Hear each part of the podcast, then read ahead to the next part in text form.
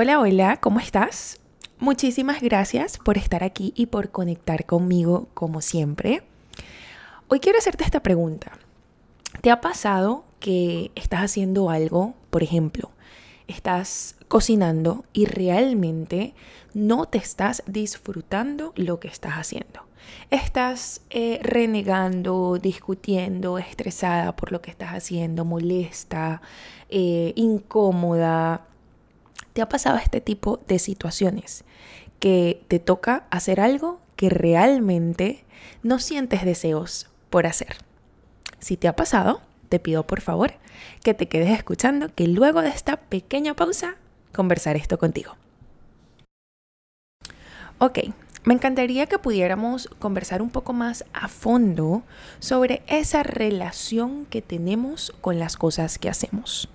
Y les voy a dar un ejemplo porque saben que a mí me encanta poner mi experiencia o conversar sobre mi experiencia porque de las experiencias de las personas es que muchas veces aprendemos. Usualmente o antes pudiera decir, a mí realmente no me agradaba en lo absoluto cocinar. No puedo decir que en este momento me encanta porque no es cierto sin embargo, me disfruta un poco más el hacerlo, ¿no? Y creo que la diferencia aquí es que la relación que tenía antes con el cocinar era como, ay, qué fastidio, tengo que hacerlo, porque tengo que estar cocinando. Era más como, como una pelea interna. Y luego comencé a hacerme preguntas como exploratorias, porque realmente no me gusta cocinar, porque tengo esta lucha interna con el estar en la cocina, porque no quiero aprender a cocinar. ¿Qué es lo que me está limitando? ¿Cuáles son mis creencias con la cocina o con que una mujer esté cocinando? Todo este tipo de cosas, porque estas cosas realmente influyen. Y en mi caso, yo no quería aprender yo no quería cocinar. Eh, estaba, o sea, pasando trabajo porque realmente cocinaba con rabia y por supuesto se podrán imaginar cómo me quedaba la comida. Entonces un día puse como una pausa y dije, ya va, Fiorelli, o sea, si tú vas a hacer las cosas realmente, conchale, debes hacerlas bien y que por lo menos te puedas disfrutar de una u otra manera esto que estás haciendo aún si no lo quieres hacer. Y esto puede aplicar para, por lo menos en este caso, la cocina, pero también puede aplicar para el gimnasio, em, cualquier tipo de acción, ¿saben? Que, que estemos haciendo durante, durante el día. Entonces, mi enfoque realmente en este episodio es para que podamos observar de qué manera o cuál es esa relación que nosotros tenemos con las cosas que hacemos. ¿Cuál es la relación que tenemos con... Les voy a dar otro ejemplo. A mí el hecho de tener que lavar, lavar la ropa, me colapsa. Es algo que yo evito hacer. Y lo evito tanto hacer que lo hago una vez al mes. Y cuando lo hago una vez al mes, por supuesto, tengo todo acumulado, sufro más, me estreso más porque es demasiada ropa. Y sí, es algo que estoy trabajando en este momento porque no he podido, no he sacado el tiempo, mejor dicho, y no he sacado las ganas de trabajar en esa relación que tengo con el lavar. Y creo que es un poco, va un poco de la mano con tener responsabilidades que realmente yo no quiero tener. Hay que ser realistas. ¿Quién quiere tener responsabilidades de cocinar, lavar, limpiar, eh, cuidar a los niños, este, cuidar a los perros, etcétera, etcétera? Nadie. Nadie, porque yo quiero hacerme responsable de mi vida y listo. Por lo menos, ese es mi, estoy hablando desde mi, mi experiencia, ¿no? Entonces, em, el darme cuenta que hay una relación de por medio con las acciones que nosotros tomamos y que basado en la relación que tienes con esas acciones, depende tu humor, depende las ganas que tengas de hacerlo, depende lo bien o lo mal que lo hagas, depende el resultado de las cosas que hagas. O sea, imagínense, Entonces aquí lo importante es conocer cuál es esa relación que yo tengo con esas cosas. Y si es una relación que hay que mejorarla, ¿cómo la puedo mejorar? ¿Cuáles son las preguntas que me puedo hacer para realmente sanar esta relación? Les doy un ejemplo, el gimnasio. ¿Cuántas veces hemos dicho que queremos ejercitarnos, que queremos cuidar nuestro cuerpo, que queremos mejorar nuestro estilo de vida? Pero no queremos ir, qué fastidio tener que ir al gimnasio. Este, no sé, eh, no me gustan las pesas, no me gusta hacer cardio, no me gusta esto, no me gusta aquello. Y en el fondo es que no tenemos una buena relación con el hacer ejercicio. Entonces, el indagar un poquito más sobre esta relación profunda que tenemos con las cosas que hacemos nos va a ayudar a mejorar esas cosas que quizá no queremos hacer y a la misma vez nos va a ayudar a hacerlo mejor. Voy a hablar desde mi experiencia y voy a ponerme como ejemplo. Yo desde que tengo uso de razón, nunca me ha gustado hacer nada en la cocina. Yo realmente me disfruto, honestamente, quizá el hacer un desayuno o el hacer una cena, pero el hacer un almuerzo es algo que me generaba ansiedad, que me generaba estrés, em, lo evitaba, o sea, prefería literal o no comer o hacerme un pan y listo. Pero lo más que me sorprendía era la ansiedad que me generaba el yo saber que tenía que, cocinar un almuerzo. ¿Ustedes saben qué es lo que, o sea, que te genere ansiedad el tú saber que tienes que cocinar? ¡Wow! ¡Wow! Entonces, ¿qué hice? Uno, empecé a hacerme las preguntas. ¿Qué es lo que me gusta? ¿Qué me puedo disfrutar aquí en la cocina aún si realmente no quiero hacer lo que me toca hacer.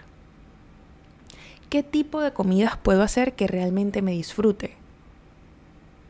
¿Qué puedo hacer mientras estoy cocinando que me pueda distraer un poco y que me quizá me haga olvidarme o me haga voltear un poquito la mirada y poner a un lado esta parte de que estoy haciendo algo que no quiero hacer?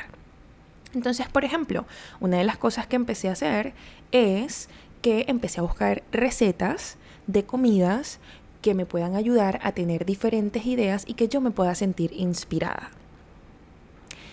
Lo otro que hice fue que me pongo, normalmente agarro, preparo, o sea, saco las cosas de la nevera, me pongo el iPad al ladito, me pongo una serie o algo en YouTube, algo, cualquier cosita que me ayude a distraerme un poco, me haga reír, siempre me pongo cosas eh, como de comedia o algo así me haga reír y me haga olvidarme un poco de que, hello, estoy cocinando, que no quiero cocinar.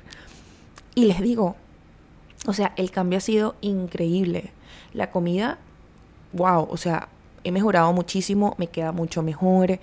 Este, ahora llega el momento de cocinar y es como que qué rico, sí, agarro mis cosas, listo, me voy para la cocina, no me estoy quejando este, me disfruto el rato que estoy ahí, aprovecho a hacer diferentes cositas, mientras estoy cocinando voy que sí lavando, no sé, los platos sucios, me estoy viendo la serie a la misma vez. He creado una historia o una relación diferente con el cocinar. Pero para yo poder llegar del punto A al punto B, tuve que parar un momentito en el medio y observar, hacerme preguntas, crear un mini plan y luego accionar. Vuelvo y repito, este ejemplo lo estoy dando en el cocinar, pero esto aplica para todo, porque hay muchas cosas que dejamos hacer porque no nos gusta hacerlas. Hay muchas cosas que evitamos hacer porque no nos gusta hacerlas o porque no tenemos una buena relación con eso o porque no disfrutamos el hacer eso. Entonces, si realmente es algo que a mí me toca hacerlo, porque me toca hacerlo, déjame cambiar esa historia que estoy haciéndome sobre esto para mejorar un poquito el quizá las emociones o el sentimiento que se genera a través de esa historia. Porque tenemos, o sea, estamos claros de que al crearnos una historia o al crear esa relación con esa acción, se va a generar una emoción. ¿Cuál es la emoción que está generando?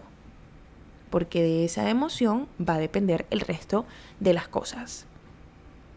Y aquí va, va mucho de la mano el ser consciente, el ser consciente de la manera en la que te estás expresando sobre eso que tienes que hacer, el ser consciente sobre la historia que te estás contando, el ser consciente sobre las emociones que le estás poniendo, hasta con el trabajo. O sea, díganme, díganme ustedes cuántas veces hemos tenido que ir a un empleo que no queremos ir, que no nos gusta, que no nos agradan las personas, que no queremos lidiar con nadie de esa gente, pero ajá, nos toca ir. And we have to suck it up. Listo, o sea, tienes simplemente que calártelo, porque es lo que hay, ¿verdad? Pero si yo soy la que me tengo que calar esto, si yo soy la persona que tiene que suck it up, entonces déjame buscar una manera en la que por lo menos me disfrute un poquito lo que estoy haciendo. Que por lo menos me genere un poquito de, de disfrute esto que me toca hacer. Es ayudarnos en el camino, ayudarnos en esas cositas que no nos agradan, en esas cositas que no queremos hacer, en esas cositas que definitivamente, ah, sabes, nos toca, pero ajá, no quiero. Ayudarnos, siempre digo, tenemos muchas herramientas en el camino. Es solo observar y poder darle uso a esas herramientas que están ahí esperando por nosotros.